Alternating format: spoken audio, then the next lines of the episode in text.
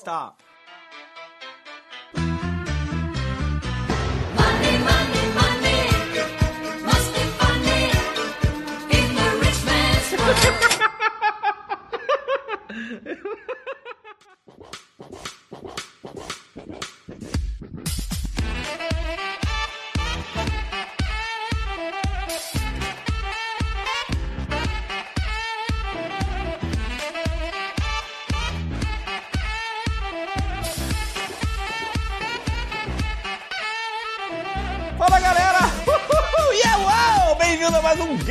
o podcast do Ganhando da Vida Doidado. Meu nome já sabe, Ricardo Brasil, mídias sociais, arroba Ricardo Brasil Lopes. E esse aqui é o podcast de quem, de quem, de quem, de quem tá devendo carnê da onde, onde, onde, onde na Magalu. Carnê da, do Ponto Frio, carnê também da padaria, porque veio a Covid e o Corona Voucher não deu pra pagar o pão. É isso aí, galera. Se você foi humilhado a vida inteira e quer contratar o cara que te humilhou a vida inteira, esse aqui é o seu podcast. Bem-vindo ao GavaCast. Hoje estamos aqui com Fábio Freza. Não. Fábio Freza ou Freza, daqui a pouco a gente vai descobrir. Estamos aqui com Raí Nascimento, estamos também com quem? Com quem? Com Carolina Seregati, mentira! Eh, Estamos com o marido dela, porque eu estou vendo aqui no Zoom, na verdade é o Rafael Ranai. Mas é isso aí, galera, estamos aqui para falar sobre investidor e especulador. É isso aí, qual que é a treta? Qual que é melhor? Quem é melhor? É o especulador, o curto prazo ou o longo prazo? O buy foda-se funciona ou é furada? Enfim, vamos ter esse papo aí, galera. Bem-vindo, pessoal. Prazer estar aqui com você, Fábio. Enfim, se apresenta aí pra galera, Fábio. Prazer, prazer, Ricardo. Um prazer participar aqui do GavaCast. É, eu sou o cara que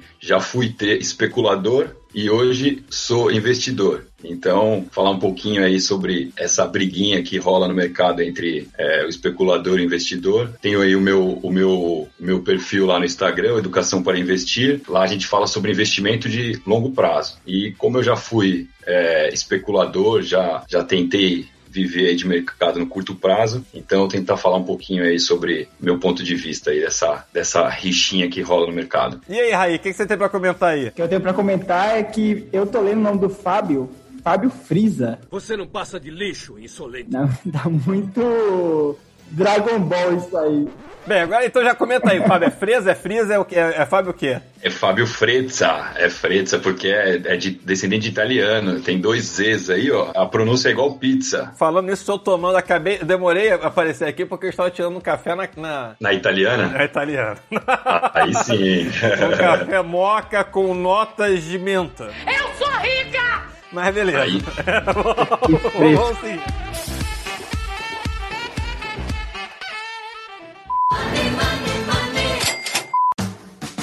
Como é que você começou na bolsa? Conta um pouco aí de como você foi parar como- até chegar neste, neste caminho. Boa pergunta. Como é que me apropriando da pergunta do, do, do Rafa? Como você saiu de especulador para investidor? Em 2016, ainda não conhecia muito o mercado financeiro. E aí um amigo meu veio falar pra mim, ah, você conhece, já ouviu falar sobre trade? Aí eu falei, putz, cara, nunca, nunca ouvi falar, não sei o que que é. Então, ah, é compra e vende dólar, ações... E aí você, com a valorização de um centavo, dois centavos, você consegue fazer um- um- uma, uma renda boa. Falei, bom, deixa eu ver como é que é isso aí. Aí comecei a pesquisar na internet e comecei a, a- ser bombardeado ali no, no YouTube é, pelas os, os ganhos ali de curto prazo, operações de que eu não sabia ainda direito o que, que era, o mini Peraí, índice. foi, foi quando? Foi 2000 e quando? 16, 2016. Bem, deu sorte que ainda não tinha Porsche azul, né? Daqui a pouco você ia cair no, você ia cair no golpe do croissant, rapaz. Mas beleza, ainda bem que você, ainda bem que você não começou nos tempos atuais.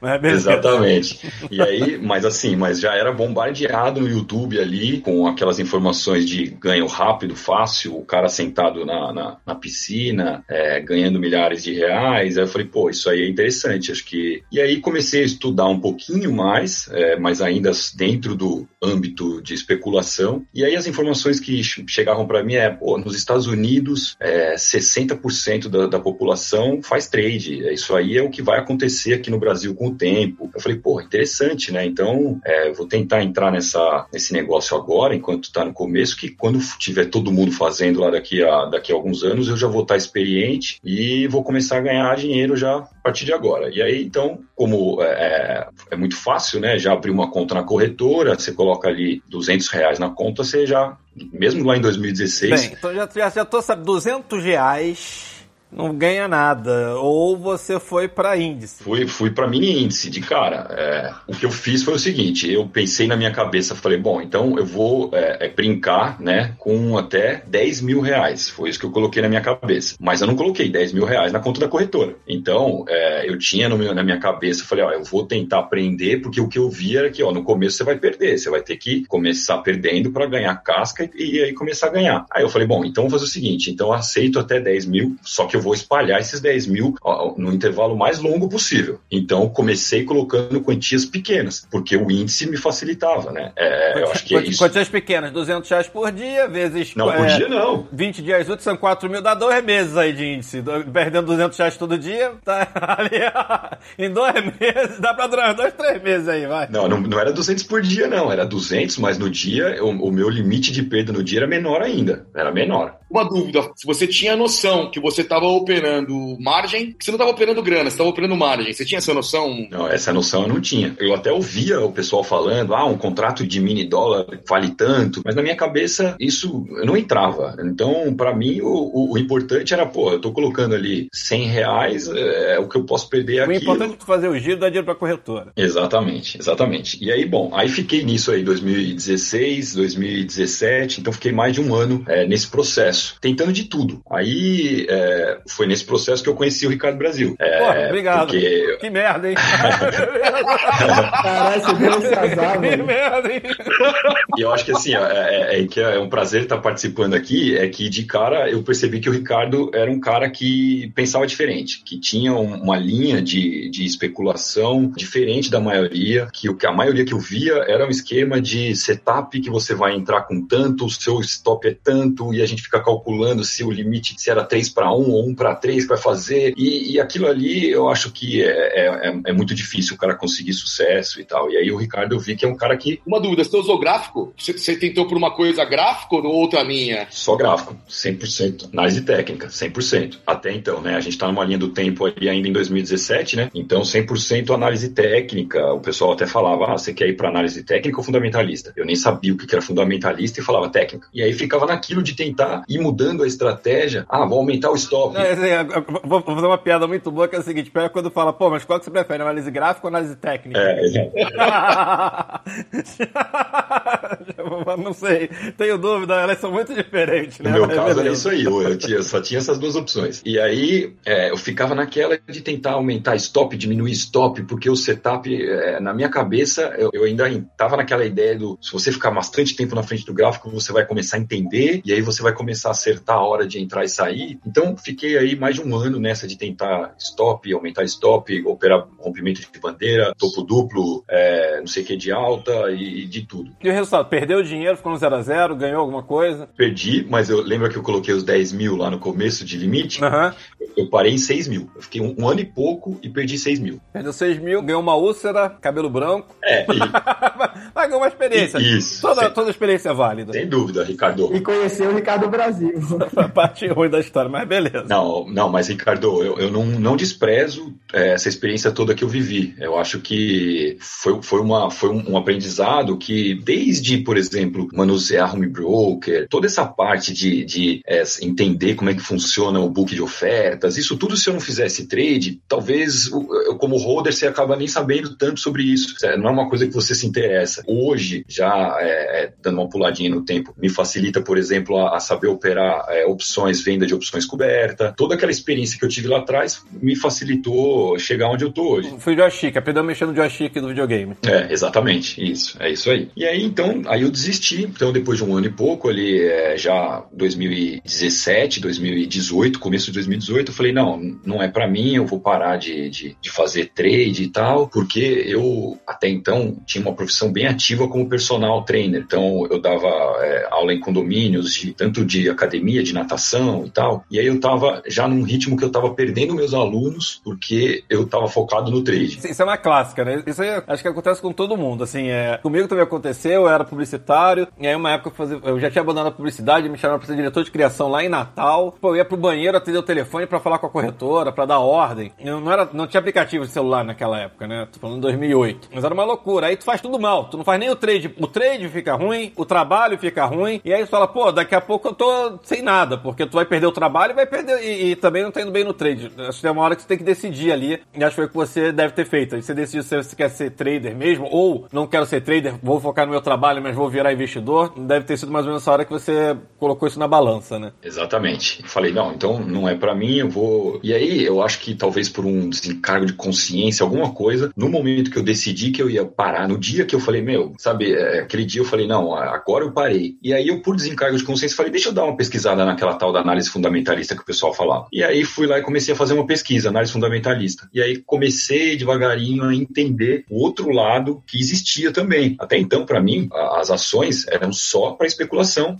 e ponto. Que era aquela coisa que tinham vendido que nos Estados Unidos 60% da população faz trade e tal. Então, para mim, era aquilo. Eu ainda não tinha, não, não entendia o, o que, que existe por trás de tudo isso. E Então, esse é o problema de começar na BMF, né? Porque na hora que você começa na BMF, não existe isso. É, realmente, a BMF é só especulação. Pode até não ser se você estiver usando pra head de alguma coisa, mas não é o caso de pessoa física normal. É, mas sim, é, se realmente, BMF tu não tem nada. Se tu segurar, ele vai virar pó em algum momento do contrato, enfim, ou tu rola, ou tu não rola, e acabou a história. É diferente de ação que você, se tu não fizer nada, ah, tem ação que paga 7, 8% de dividendo, enfim, aí eu acho que é a parte que tu deve ter, ter corrido atrás. Exatamente. Aí eu, eu sou personal trainer, mas eu tenho uma veia de empreendedor. Então eu tinha uma empresa de assessoria esportiva em condomínios. Então eu peguei esse meu negócio de personal e abri uma empresa. Depois abri uma outra de é, recreação infantil nos condomínios. Então eu tenho essa pegada de empreendedor. Eu gosto de empresa, eu gosto desse negócio. E aí quando eu comecei a, a ver essa tal dessa análise fundamentalista, eu falei, pô, cara, é o negócio é como você ser sócio da empresa. E, e aí comecei a, a enxergar que existia um outro caminho. Aí eu me apaixonei por aquilo e comecei a estudar loucamente, ler e assistir vídeos e, e fazer cursos e tal. Primeiro, para minha carteira. A ideia era fazer isso para o meu benefício próprio, para eu poder ter conhecimento para montar a minha carteira para longo prazo. E aí eu- a paixão foi aumentando, aumentando, que eu falei, não, cara, é, eu quero fazer isso profissionalmente, é, eu quero me certificar, eu quero começar a trabalhar com isso e tentar transmitir esse conhecimento para as pessoas e tal, e fazer com que as pessoas entendam é, sobre investimento no Brasil. Curioso, quando você, você tirou a certificação, você tirou a CNPI de fundamentalista? Não, então, eu não, não sou, eu não tô indo para a linha CNPI, eu vou tirar agora a certificação de agente autônomo de investimento. Então eu vou tirar a Ancord, né, que é a certificação Ancord. Tô querendo tirar uma CNP só de meio que de zoeira, na verdade, tá, gente? Assim, não de fundamentalista, ou de técnico. Ou de técnico. Mas eu já, eu já tive Ancord já, já tive, mas não, não, não cheguei a exercer há, há muito tempo atrás, é, eu tirei aí. Não é tão complicado, não sei se você já tá estudando, se já fez a prova ou não, não é o fim do mundo tirar, essa- tirar essa certificação, não. É, não, eu já fiz, é, já fiz vários cursos, já estudei bastante e agora eu vou fazer a prova, porque inicialmente eu estava como fazendo essa consultoria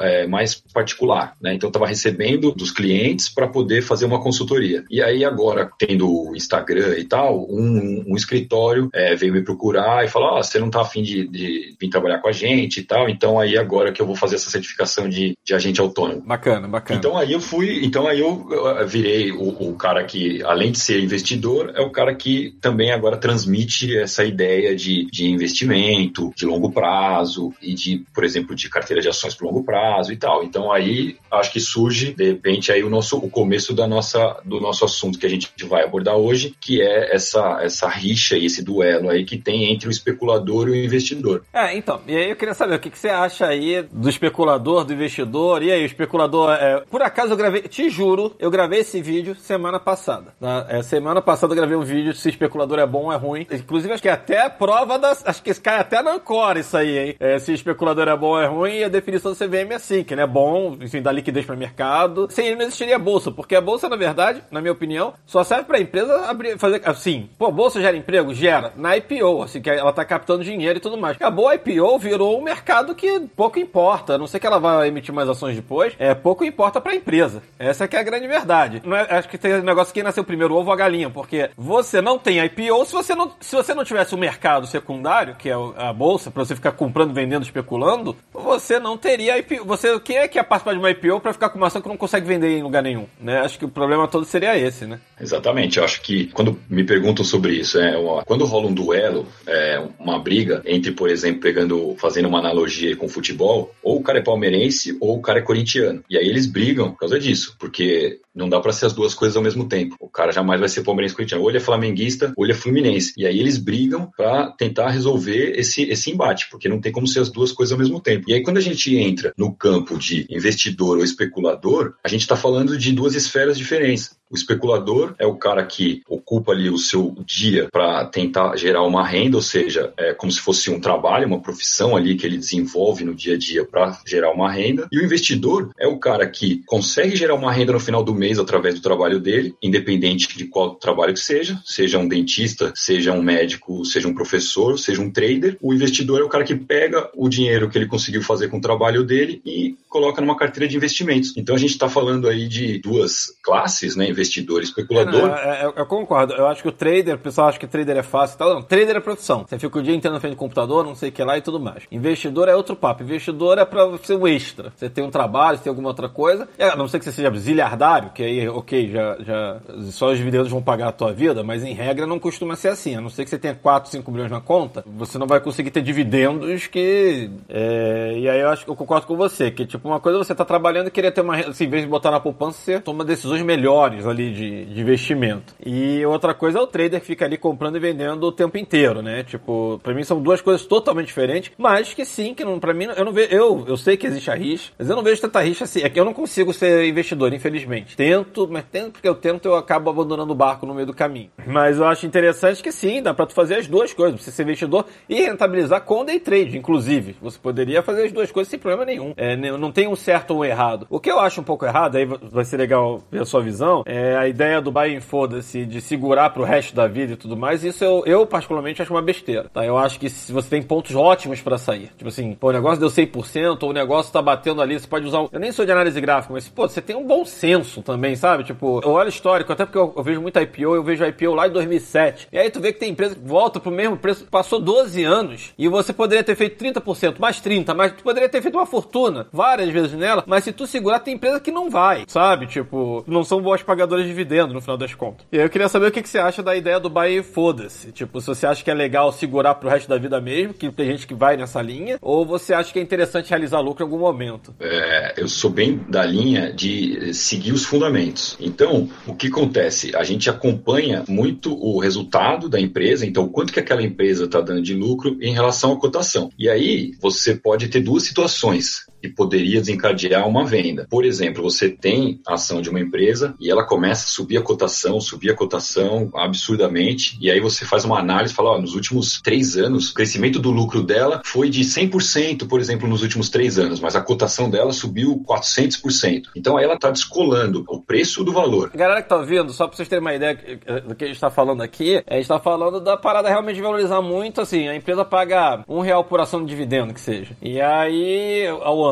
E aí, beleza, um real sobre 10 reais, então ela tá pagando 10%. Só que aí agora o lucro dela aumentou, ela tá pagando 2 reais agora, só que a ação foi pra 40. Tá, então agora ela tá dando, se você comprasse ela agora, 40, ela tá te dando 5% de dividendo e não 10. E aí o negócio começa a ficar ruim, daqui a pouco ela tá 60, então ela tá dando 3% de dividendo. Provavelmente ela vai falar, pô, esse negócio não tá tão interessante assim. É, deve ser mais ou menos a hora, que, tipo, pô, vou vender esse negócio e compro alguma coisa, rebalanceia a carteira, faço alguma coisa do tipo. Isso, exatamente. Porque o que acontece, né? Se você começa a pagar um preço muito alto em relação ali ao lucro que ela estava dando, você começa a pagar um crescimento que ela ainda não deu. Então você já está comprando um crescimento futuro gigantesco, não um crescimento normal que ela já vem apresentando nos últimos anos. Você está pagando um preço que de repente ela precisa crescer três vezes mais do que ela cresceu, que já foi bastante nos últimos anos. Então começa a ficar um preço muito alto e, e muitas vezes cresceu tanto na sua carteira que começou a desequilibrar. Então ah, aquela ação eu, eu gostaria de ter 5% do meu patrimônio naquela ação, mas ela valorizou tanto que agora eu tenho 12, tenho 15, tenho 18. Então ela- são duas coisas juntas. A cotação que está muito distante ali do lucro, ou seja, subiu muito a cotação e o lucro da empresa não acompanhou essa velocidade e ao mesmo tempo o peso dessa carteira, dessa ação ficou desproporcional à minha carteira. Então agora eu estou exposto demais naquela empresa. Então aí é um momento que na minha é, estratégia de investimento caberia você vender uma parte, por exemplo, daquela empresa. Não precisa vender tudo, porque ela ainda é uma boa empresa. Ela ficou cara, ela está com a cotação lá em cima, mas ela ainda é uma boa empresa, ainda entrega resultado, então você só dá uma diminuída. Então ao mesmo tempo que você realiza um lucro, você diminui a sua exposição ao risco ali naquela empresa específica.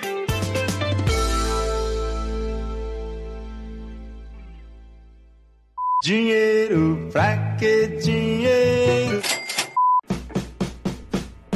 Bem, já vou fazer uma pergunta pra galera que tá participando bem aqui do negócios pro Rafa e pro vendo assim. O que, que vocês acham aí do especulador e do investidor? Dê, dê a opinião de vocês, façam perguntas. Como o Fábio falou, né, são duas esferas completamente diferentes, né? O investidor, acho que na verdade ele busca renda passiva, né? Acho que ele quer dividendo, ele quer ganhar dinheiro dormindo, talvez, né? E o especulador não, né? Tem que ter aquela, tem aquela coisa, aquela adrenalina que vocês, que você conhece, né, Ricardo? Tem aquela coisa de ficar escravo do computador, tem que ser interpretado como, como profissão mesmo, né? Só que, assim, acho que todo mundo deveria ser investidor, acho que esse é o ponto, entendeu? Não só o, o- o trader, o trader deveria ser investidor, assim como o, o Ricardo, o, Fábio, o Raí, a faxineira do prédio, o, o professor, entendeu? O bombeiro, todo mundo tem que ser investidor, de certo modo. Além de gerar grana, você tem que saber o que fazer com ela, né? Acho que talvez seja um grande problema hoje no, aqui no Brasil e até na educação, né? Então é por isso que eu achei interessante até trazer o Fábio, justamente porque ele, ele aborda a, a educação financeira em si, entendeu? Então acho que é uma coisa carente, muito carente hoje em dia, assim, né? É uma coisa que deveria ter na, na, na grade escolar de qualquer colégio e aqui é muito, é, é muito carente, né? Um conteúdo bom, tipo assim, ni- ninguém sabe o que fazer direito, né? Com grana. Então acho que todos deveriam ser investidores, todos, to, todo, todos nós, na verdade, né? Independente se trader, se, se professor, se faxineiro, É, mas aí é uma questão de, de cultura, né? Aí é, enfim, é, o buraco é- acho que o buraco é muito mais embaixo no final das contas. Já eu, como bom é emoção, né? Então eu acho também que o balanço é tudo. Tem empresas que tem que ter, você vai no fundamento tranquilo, principalmente as queridinhas do pessoal aí, é, Magalu, WEG, Taesa, etc. Dá pra você segurar isso numa carteira como o dinheiro que tá lá. É, e depois a gente discutir sobre isso, que é essa que não dá. Claro que porque dá. Magalu, deve- Magalu paga 0,2 de, de dividendo. Não, pô, não, pô, eu tô falando da- das ações que a galera gosta de segurar, etc. Por mim, a- a- claramente é Itaúsa, é Taesa, é Clabin, é essa usando Celulose, etc. Só que também tem, tem como você ser especulador também, deixar lá sua carteirinha, dividir ela bonitinho em, em pedaços, em apostas, em coisas fixas e nada loucura. Vocês sabem que quem acompanha o canal sabe que a, as coisas que eu indico é só loucura. É Taurus, é Pose. É o EBR e IRB, é só isso que eu indico. Vender quando o pessoal tá animado, quando sobe para 100,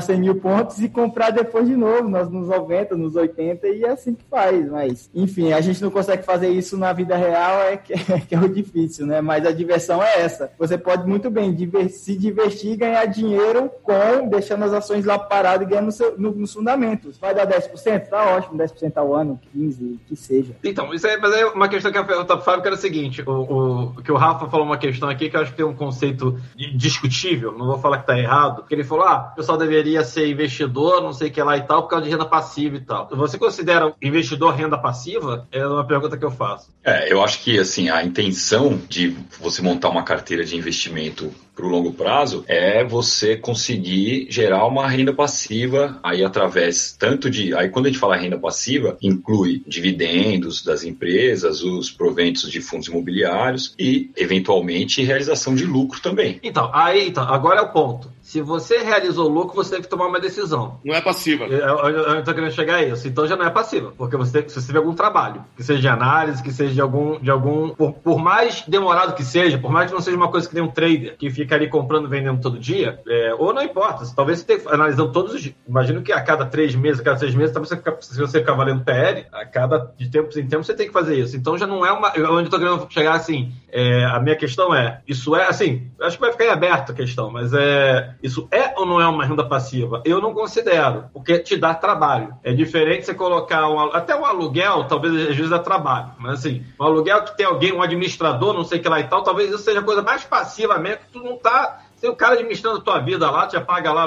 enfim, aí tu é herdeiro, sei lá o que na vida. Quando o holder vende, é passiva ou não é passiva? Então, não é, porque você tem que tomar uma decisão, né? A questão é essa. O buy and foda-se talvez seja passivo. O buy and foda-se, se você imaginar, não, eu vou vender nunca. Isso talvez realmente seja, na minha opinião, tá? É, é, isso talvez seja uma renda passiva, porque realmente esse cara não tá. É, é um foda-se, tá? Mas assim, eu acho que. Eu acho que. É, é, aí sim, eu acho que é uma renda passiva, só que eu concordo, eu acho que é muito mais inteligente parar um pouquinho, queimar um pouquinho de cabeça ali e fazer que tipo o Fábio faz ali, de ficar valendo pé, não sei o que lá tá? Então, eu, em certo momento, falo, não, acho que eu vou vender aqui porque tem alguma coisa mais interessante para comprar, enfim, que é coisa do tipo. É, eu acho que se você partir do princípio de que se, é, se for passivo é porque não deu trabalho nenhum, aí então realmente não é passivo, porque até os dividendos que eu recebo das empresas que estão pagando dividendo, eu precisei fazer análise daquela empresa, eu precisei acompanhar o, o resultado, eu precisei entender qual é o case da empresa e então é, realmente tem esse lado ativo. É, eu acho que a gente fala passivo, mas quando a gente compara o nível de atividade entre um,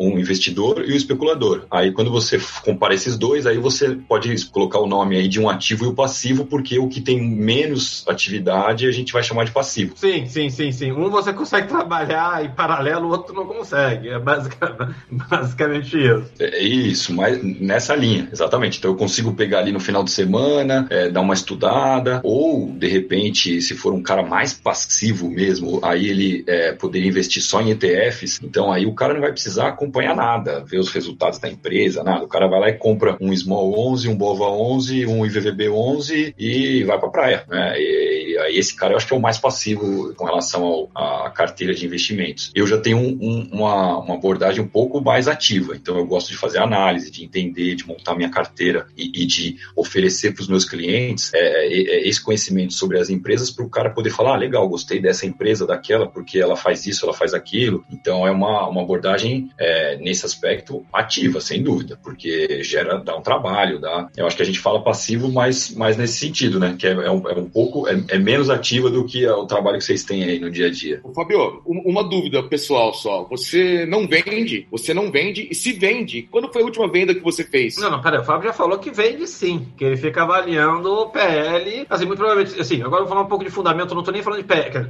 é óbvio que o PL tá embutido, mas uma coisa mais ampla, você tá comprado em Cielo. Pô, você vê todo o mercado mudando, assim, que teve lucros fabulosos no passado. E aí você vê todo o mercado mudando, entrando na Estônia, entrando não sei o que lá, blá blá blá, assim, não precisa nem olhar PL, assim, não tô nem falando PL, depois isso vai ser refletido de qualquer forma. Mas por aí tu já fala, pô, é melhor vender esse negócio, porque não vai ser mais a mesma coisa do que foi no passado. tá? É, então acho que assim, o que o Fábio já falou aqui que ele vende sim.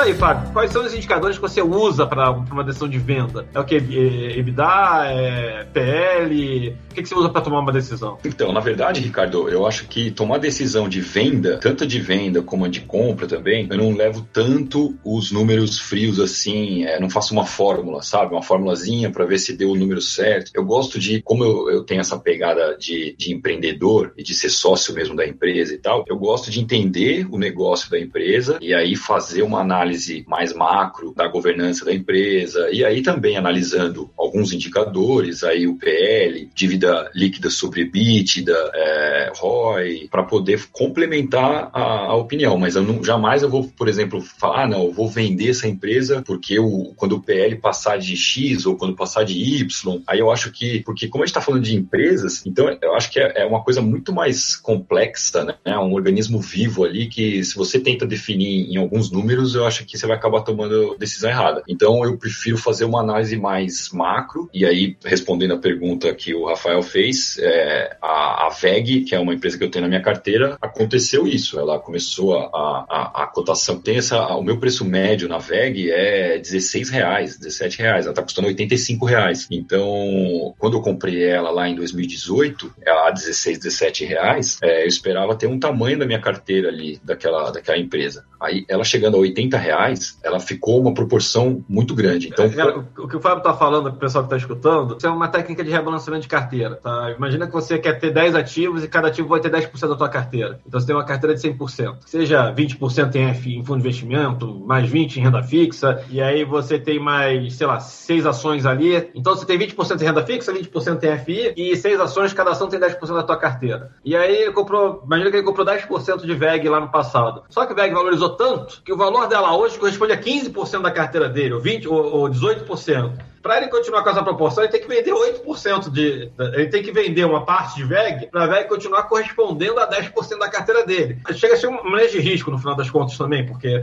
você vai, vai, vai tirando exposição da, da, da, da coisa, sabe? Isso. E, e, e, as duas coisas ao mesmo tempo, né, Ricardo? Não é só, por exemplo, se a VEG tivesse valorizado tudo que ela valorizou e o lucro dela tivesse subido na mesma proporção, talvez eu segurasse mais um pouco, eu, eu conseguisse suportar. Agora, essa disparidade nesse desse crescimento de cotação que valoriza 350%, e aí você vê o crescimento do lucro que nas empresas no longo prazo tem uma relação muito íntima entre o crescimento do lucro e o crescimento da cotação. A gente consegue ver em gráficos longos que a empresa que cresce lucro, cresce cotação meio que na mesma proporção. Então, a hora que começa a, a fugir muito, então a cotação subiu 350% e o lucro subiu 150 só, então além dela ficar um peso muito grande na minha carteira, ela ainda se transforma, na minha análise, uma empresa que está oferecendo um risco maior, porque esse preço descolou muito, então a probabilidade, de repente, desse preço voltar um pouco para chegar mais próximo da realidade, essa cotação, é grande. Então eu estou com uma exposição muito grande na minha carteira de uma empresa que, de repente, possa vir dar uma queda é, é forte aí, porque é, seria natural. Então aí você junta o útil ao agradável e aí você realiza um lucro, porque se a empresa criou essa disparidade, significa que você está com uma realização de lucro grande. Então, no meu caso, em VEG aí, eu realizei um lucro de 300% numa parte da posição que eu tinha. Ah, tá, sim, você está falando da relação PL, tá? Quer falar não necessariamente que ela, assim, você pode ter uma.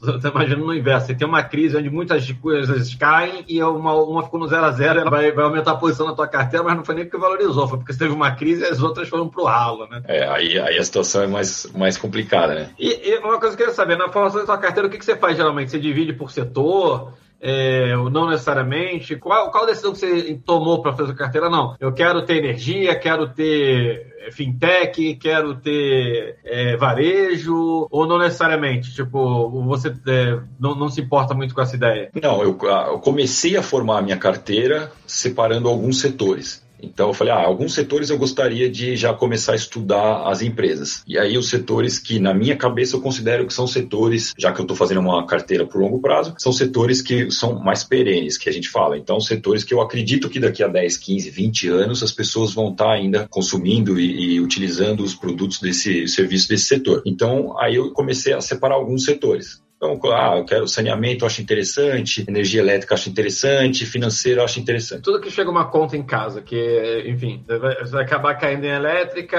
é, saneamento, e basicamente isso, né? Acho, acho que são essas, né? Se não me engano. É isso, exatamente, que são as empresas que têm mais previsibilidade. É, a gente imagina que daqui a 10, 15, 20 anos ainda as pessoas vão estar precisando de energia e de saneamento. Então, começou por aí, né? Então eu selecionei esses setores e comecei a pesquisar as empresas desses setores para começar a formar a minha carteira. Daí em diante eu comecei a entender um pouco mais de análise das empresas, porque até então nesse momento eu ainda tinha um conhecimento mais básico e tal. Então para mim era, ó, eu vou olhar o lucro da empresa, tem um lucro crescente, beleza, eu quero, não tem lucro, eu não quero e tal. E aí eu comecei a, a evoluir essa análise e aí comecei a procurar boas empresas. Então aí eu comecei a fugir desses setores é, mais básicos e comecei a, a, procurar boas empresas e aí independente de setor. Então eu tenho as que a gente fala é, desses setores mais blindados, né, que são pagam bastante dividendo é, e que são mais é, previsíveis, mas também tenho as ações que são mais arriscadas, que ainda estão em, em, fase de crescimento de resultado, ainda não entregam aquele lucro, mas é, é uma possibilidade. As chamadas turnaround, turnaround, não é isso? É, as turnarounds são as que já foram grandes e agora caíram por qualquer motivo e agora estão conseguindo recuperar, né? Então estão conseguindo voltar. E aí você, se você entra num momento desse, você consegue um crescimento, mas ainda mais do que essas, eu gosto de achar. O Raí adora uma delas, hein? O Raí ama uma delas, que é a, a Via Varejo. Adoro Via Varejo. Via Varejo, seus turnarounds cíclicos de seis, seis meses.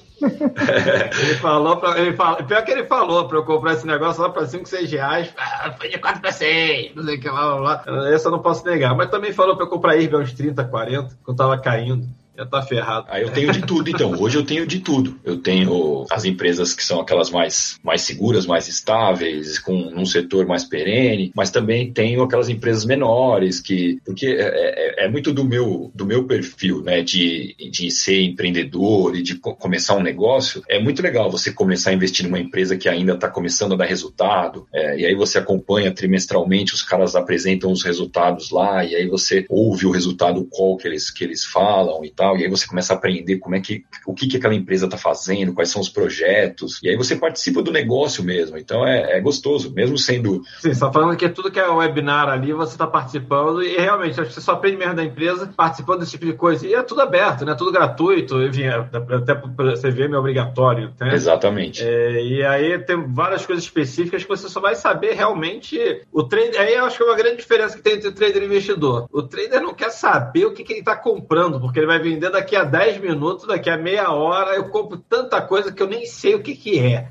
O costume é tão pouco de acompanhar essas coisas que quando a gente acompanhou do, do IRB, a gente achou muito interessante. É, já tá interessante que fez um react é, sensacional ali. Inclusive o presidente da Caixa Econômica Federal, que foi presidente do IRB durante um tempo, enquanto o IRB ficou sem presidente, ele, ele, ele manda. É sensacional, galera. Vai no canal e assiste esse episódio. Reação ou react do IRB, tá? Do webinar do IRB, alguma coisa assim. E aí ele manda. Va- Ele só fala o seguinte: manda algumas perguntas que ele não sabe responder, e ele só manda. É isso que a vida é. Tipo Assim, é sensacional. É o típico carioca mesmo, Pedro Guimarães. Te convido para vir aqui para conversar, pra conversar com a gente sobre é isso que a vida é. O cara deve estar entuchado de Corona Voucher ali na caixa, tendo que resolver o problema aí da Covid, mas que você mandou mal pra cacete, você mandou. Você tem IRB em carteira, Fabio? Tem o IRB porque ah, hoje a IRB está nessa situação que ela tá, né? Mas ah, há, um, há, um ano atrás, ou até menos do que isso, ela era uma das melhores empresas da Bolsa. Ela era. Como diz que- Pedro Guimarães, as pessoas daqui não merecem isso. Trabalham aqui pessoas sérias, dedicadas, que nunca poderiam deixar isso acontecer. Ela era, realmente, ela era uma das melhores Eu empresas da acredito nas pessoas do IRB. Você que trabalha na IRB, eu acredito em você.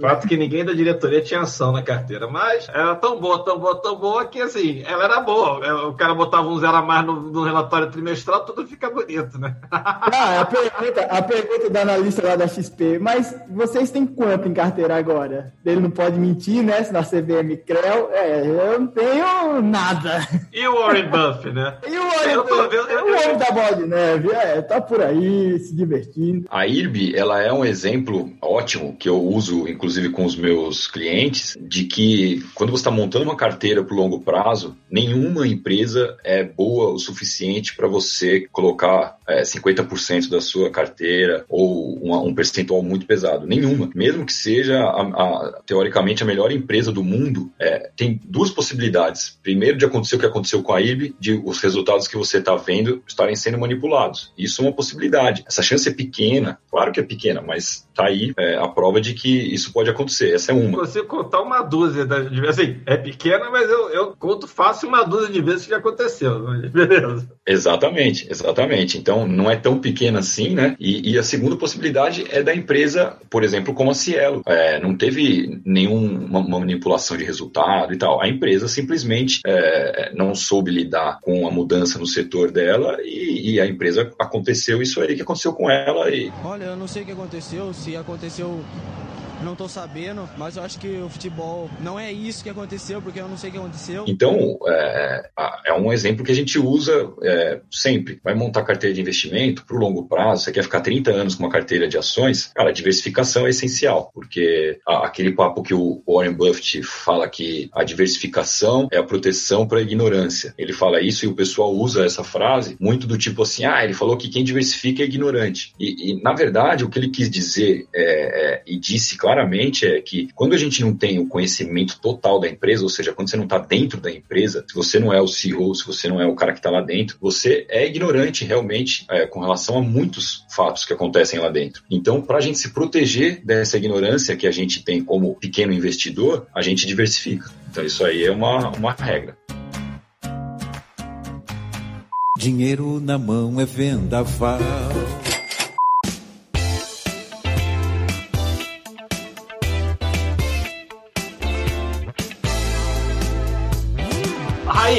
Investidor ou especulador? Eu, é, pra mim, é investidor. o especulador é só pra se divertir, pra, sei lá, sentir uma emoçãozinha. Rafa, Cara, antes de tudo, investidor. Aí depois, se quiser ser trader, se quiser ser qualquer outra coisa, Até hoje, cara, eu só conheço o Ricardo. Isso pra mim que me complica muito na questão do trade. Todos os outros que falam assim, ah, eu sou trade e perdi. É foda. Então eu prefiro o outro viés. E, e, aliás, eu tenho, me dou melhor no outro viés do que sendo trader também, né? Agora vou perguntar pro, pro, pro Rafa. O Rafa falou de investidor. Tu investe, Rafa? eu invisto pouco, me sobra pouco. Você não investe, não mete essa, porra. Ah, ah, fa- Faça o que eu. Como é que é mesmo? Eu tenho uma carteirinha, eu tenho uma carteirinha de longo prazo, eu tenho, tenho, tenho, sim. 5 IRB mais 5 OIBR, 10 Balajuquinha e uma Maria Mole. Tô sabendo que você tem uma carteira. Tenho JHSF, tenho um pouquinho de Magazine, tem Centauro, cara, você acredita? Fábio, é, o que, que você acha dessa rixa de especulador e, e investidor? Então, eu acho que, concluindo, eu acho que não é, é infundado, porque, primeiro, uma posição não compete com a outra. Então, eu acho que não faz sentido é, existir uma disputa entre duas posições que não se competem entre si. E, segundo, que além de é, não se competirem entre si, o especulador ele gera a liquidez que é necessária para o investidor poder é, ser investidor. Então, é, eu acho que, na realidade, é um yin-yang aí, e um precisa do outro. Não faz sentido nenhum essa briga. Na verdade, a galera tinha que estar junta, porque é um ganha-ganha. Um, um facilita a vida do outro, e é por isso, graças a essas duas funções, que a gente tem o mercado que é hoje. Bem, eu concordo também. Acho que assim, tem mercado para todo mundo. E se não fosse o especulador, não existiria investidor, porque não ia ter liquidez para ele vender. E a, é, que nem você comprar um apartamento, ficar 10 anos para vender o apartamento. Até mercado imobiliário tem, tem, tem especulador que dá liquidez ali para coisa. É, senão você não conseguia vender o apartamento. Você vende perdendo dinheiro, o mais barato, mas você tem o cara lá do outro lado que está querendo ganhar dinheiro no curto prazo e vai comprar esse negócio.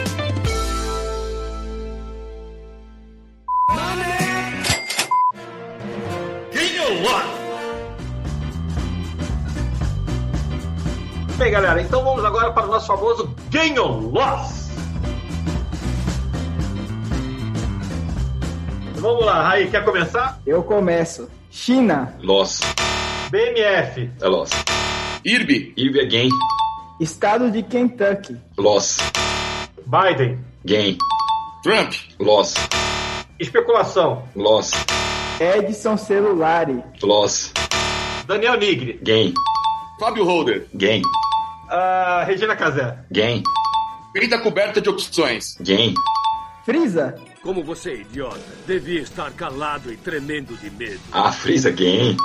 e Chapolin Colorado. Se aproveitam de minha nobreza. Gain. Bem, galera, ficamos aqui com o nosso or Loss.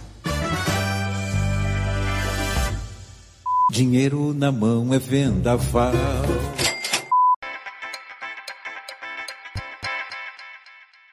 Sim, mensagens finais aí, Raí, Rafa e depois Fábio. Vai, Raí, o que que você tem aí pra falar no final aí?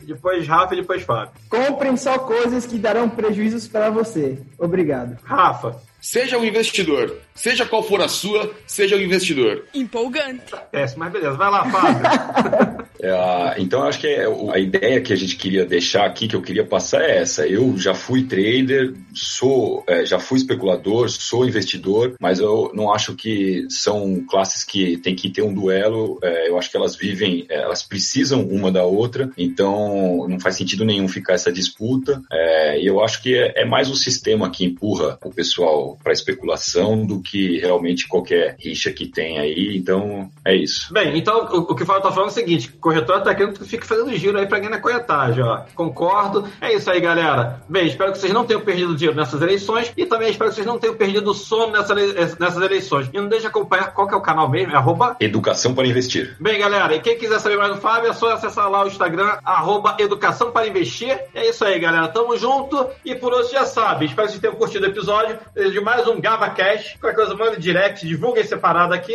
E sabe, mídias sociais, arroba Ricardo Brasil Lopes. E também vai lá no Ganhando a Vida No, no YouTube. Vai lá, dá like, abre conta pra tua avó, pra tua avó e manda se inscrever no canal. É isso aí, galera. Por hoje já sabe. Pregão! Encerrado. Uhul, yeah!